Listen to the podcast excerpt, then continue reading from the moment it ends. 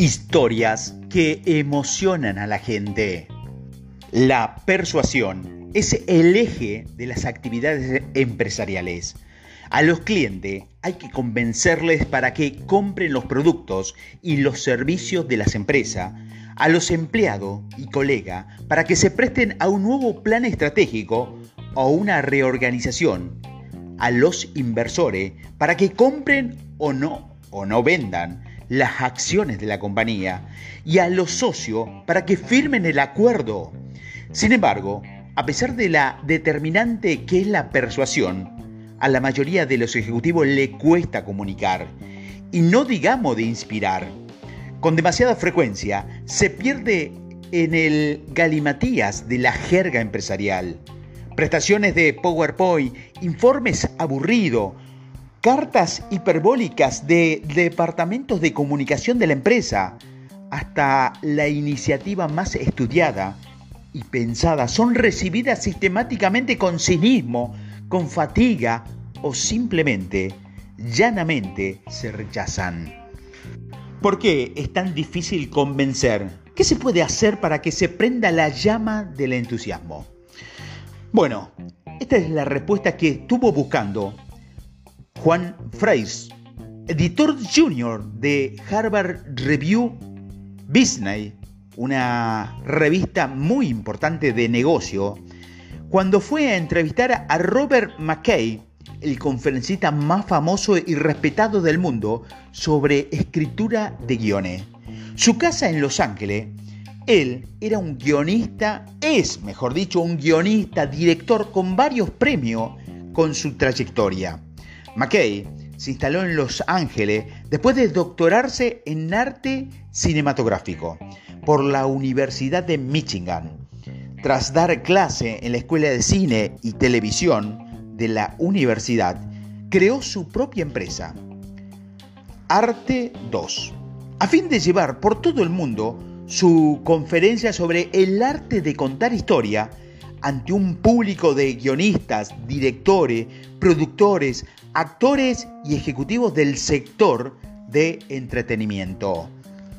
Entre las centenares de películas de éxito cuyos guiones, dirección y producción han corrido a cargo de alumnos de McKay, puede citarse películas como Forrest Gump, eh, El color púrpura, Gandhi, Los caballeros de la mesa cuadrada, Algo para recordar, Tony Story, y Nixon, sus discípulos acumularon 18 premios Oscar, 109 premios Emmy, 19 premios del sindicato de guionistas y 16 del sindicato de directores de Estados Unidos.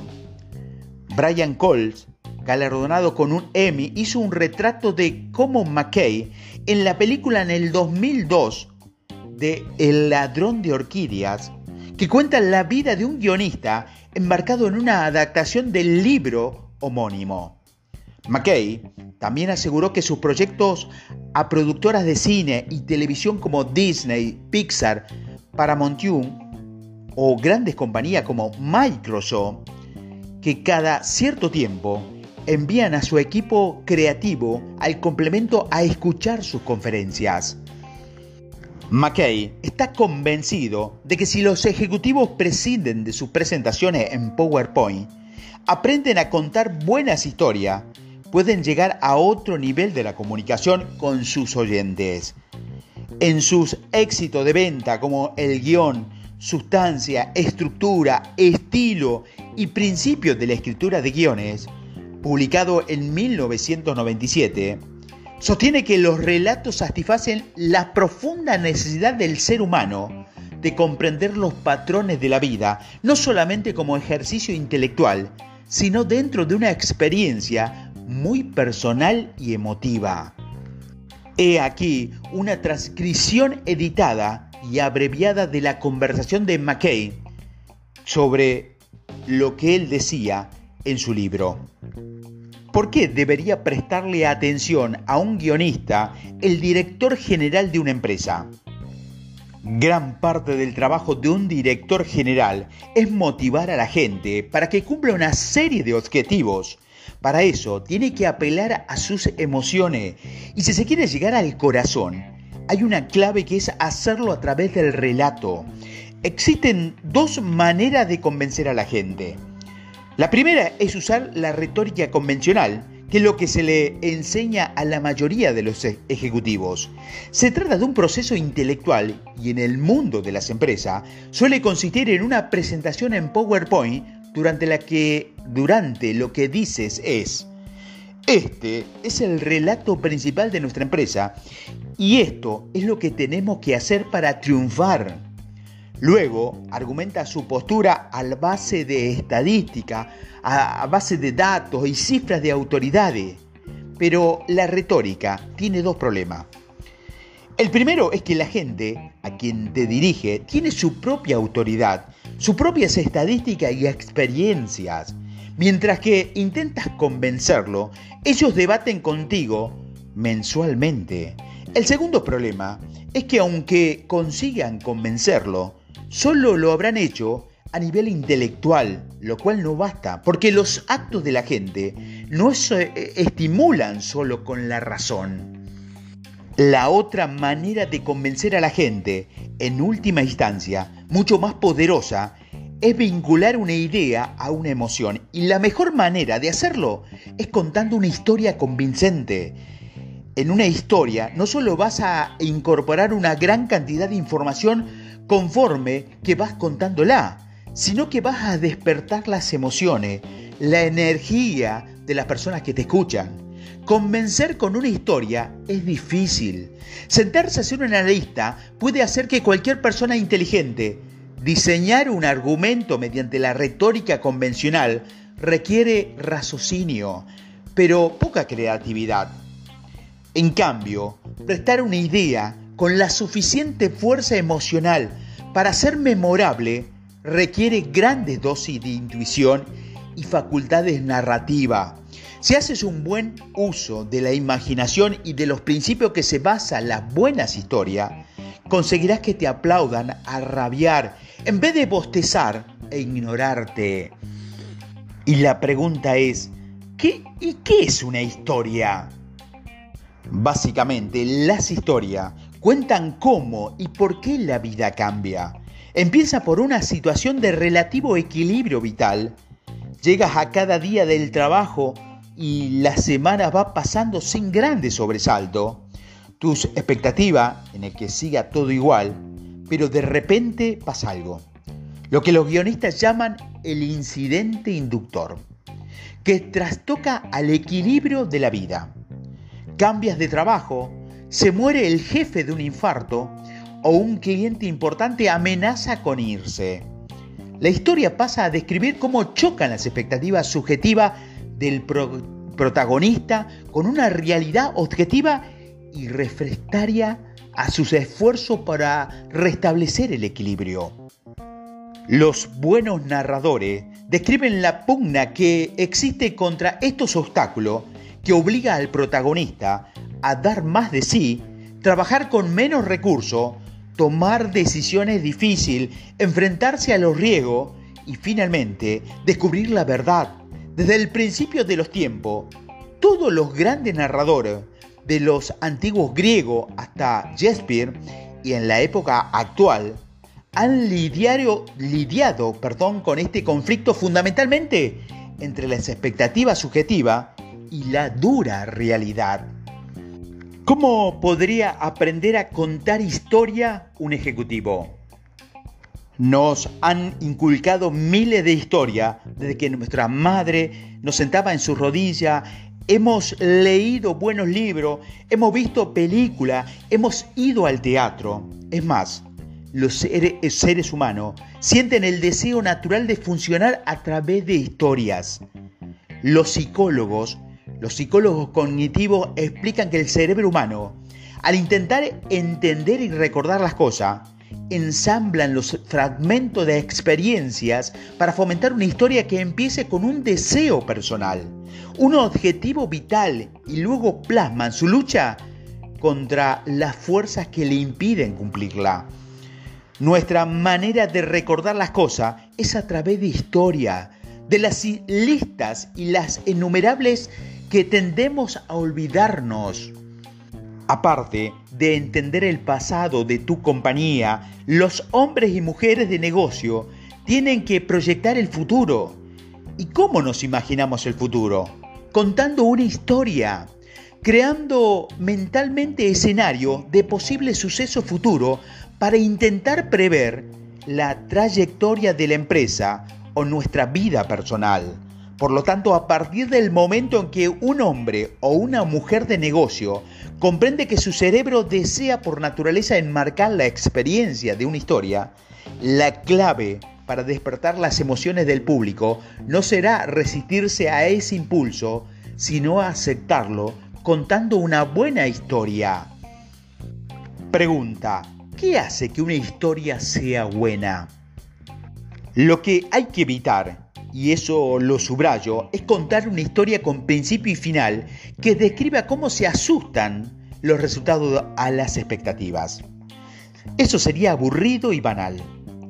De lo que se trata es de plasmar con toda tu crudeza la tira y afloja entre lo que se espera y la realidad.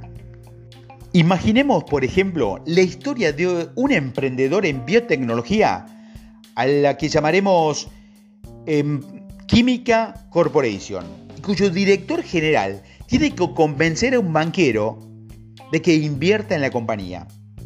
Podría decirse que Chemical Corporation ha descubierto un compuesto químico que proviene de los infartos y enseñarle un montón de diapositivas que ilustren las dimensiones del mercado, el plan de la empresa, el esquema organizativo y demás cosas.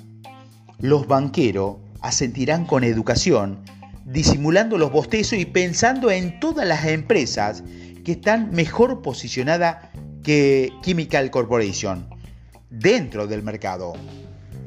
Otra posibilidad sería que el director general convirtiese su presentación en un relato, cuyo punto de partida puede ser la muerte de alguien cercano.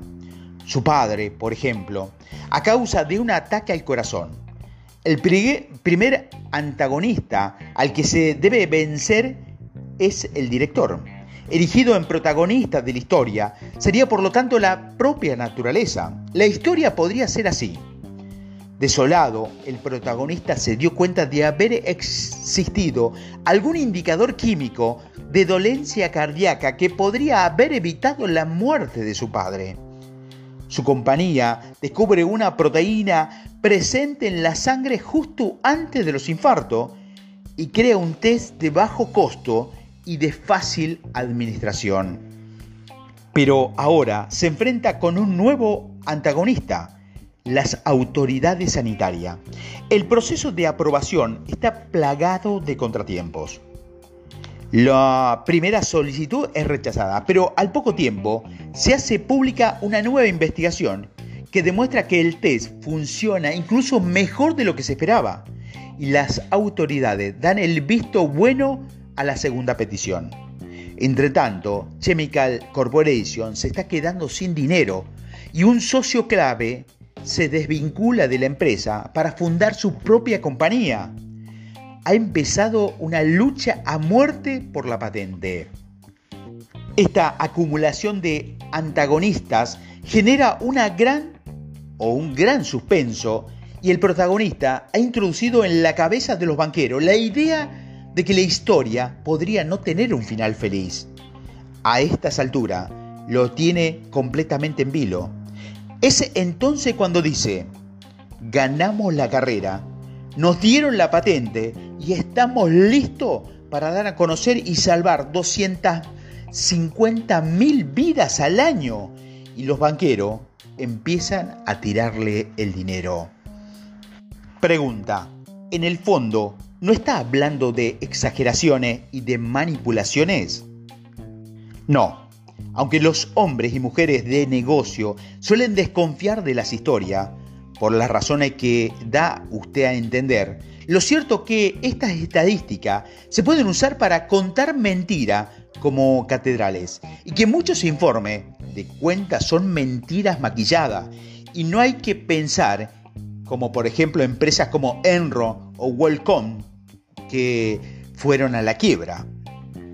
Cuando me piden ayuda para convertir presentaciones en historia, lo primero que hago son unas nuevas preguntas. Es como si psicoanalizará a las empresas y me entere de un drama increíble. Lo que ocurre es que la mayoría de las empresas, de los ejecutivos, esconden debajo de la alfombra los trabajos sucios, las dificultades, los antagonismos y las tensiones. Prefieren que el mundo lo vea de color de rosa y eso es aburrido. Como contador de historias, en cambio, te convierte en poner los problemas en primer plano y luego mostrar cómo lo has superado. Cuando cuentes la historia de lucha contra antagonismos reales, el público te, te va a ver como una persona interesante y dinámica. Puedes afirmar que el método de las historias funciona porque después de todo, puedes haber un asesoramiento de docenas de compañías cuyos directivos contara historias emocionantes y todo consiguieron dinero de bancos que realmente pudieron salir adelante. Pregunta, ¿qué tiene de malo dar una imagen positiva? Suena falso. Aunque emitas un comunicado de prensa que hable de un aumento de las ventas y de las buenas perspectivas que tiene para el futuro, el público ya sabe que nunca es así de fácil. Sabe que si tú eres impecable, ni de la competencia son los malos de la película, saben que probablemente haya retocado el balance para que tu compañía quede bien. De hecho, las imágenes presuntamente positivas y las notas de prensa estereotipadas te van a perjudicar porque fomentan la desconfianza entre las personas a quienes intenta convencer. Yo sospecho que la mayoría de los consejeros delegados no se cree a sus propios asesores y ni ellos se creen el autobombo porque sé lo que va a creer el público. La gran ironía de la existencia es lo que hace que valga la pena vivir. No viene del lado positivo. Ya no gustaría estar siempre tumbado a la Bartola, pero la vida no nos los permite. La energía para vivir proviene del lado oscuro, de todo lo que nos hace sufrir, al luchar contra estos factores, estos factores negativos, nos vemos obligados a vivir como más intensidad y más plenitud. Pregunta, ¿eso quiere decir que hay que ser pesimista? No es una cuestión de optimismo o pesimismo. A mí me parece que el ser humano civilizado es escéptico. Un ser que no se fía de las apariencias. El escepticismo es otro de los principios de la narración. El escéptico sabe diferenciar entre texto y subtexto y siempre busca lo que realmente está ocurriendo. El escéptico busca la verdad debajo de la superficie porque sabe que las instituciones o las personas no son conscientes de su verdadero pensamiento y sentimiento y no lo expresan. El escéptico siempre mira qué hay detrás de la máscara.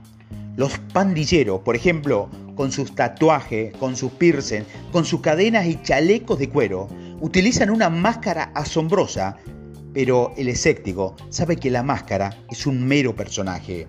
Cualquier persona que se enfuerce tanto en parecer peligrosamente es un, un blandete. Los duros de verdad no se esfuerzan en demostrarlo. O sea, que una buena historia debe aprovechar la oscuridad para generar energía positiva en los oyentes? Indiscutiblemente, seguimos a la gente a la que creemos. Los mejores líderes con lo que he tratado, tanto productores como directores, han asumido la oscura de la realidad. En vez de comunicarse a través de asesores de publicidad, guían a sus actores y equipo por el antagonismo de un mundo donde las probabilidades de que se ruede la película se distribuya y se venda a millones de espectadores son una, una entre mil. Así que valoran que la gente que trabaja para ello los entusiasme con su trabajo y viva por los pequeños triunfos que contribuyan a la victoria final. Pregunta, ¿ser un buen narrador te convierte en un buen líder? No necesariamente. por si entiende los principios de la narración, es muy probable que tengas una buena comprensión de ti mismo y de la naturaleza humana, la cual eleva las probabilidades a tu favor. Yo puedo enseñar los principios formales del relato, pero no a una persona que no haya vivido de verdad. El arte de contar historia requiere de inteligencia, pero también de una experiencia vital que he observado en los directores de cine con más talento, que es el dolor de la infancia. Los traumas infantiles te van a empujar a una especie de leve esquizofrenia que te hace ver la vida de dos maneras simultáneas.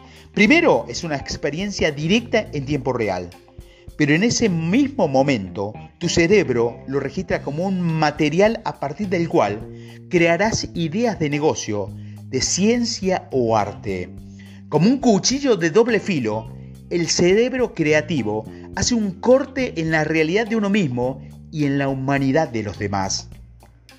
Todas las grandes narraciones tienen una raíz en el autoconocimiento.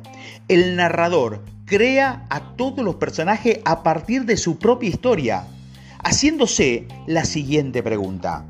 Si fuera yo este personaje, en esta circunstancia, ¿qué haría? Cuando más entiendas tu propia humanidad, eres más capaz de valorar a los demás, a las demás personas, con tu pugna entre el bien y el mal. Yo diría que los grandes líderes, como Jim Collins, son personas dotadas de autoconocimiento enorme. Tienen una perspectiva aguda de sí mismo y un respeto hacia su propio ser que se equilibra con el, escepticismo. Los grandes narradores, y sospecho que los grandes líderes, son escépticos y que saben tanto de sus propias máscaras como de la vida. Y, esta comprensión es lo que hace que sean humildes. Ver la humanidad de los demás, de las demás personas, y cómo los trata compasivamente, pero con realismo. Es una dualidad que crea líderes maravillosos.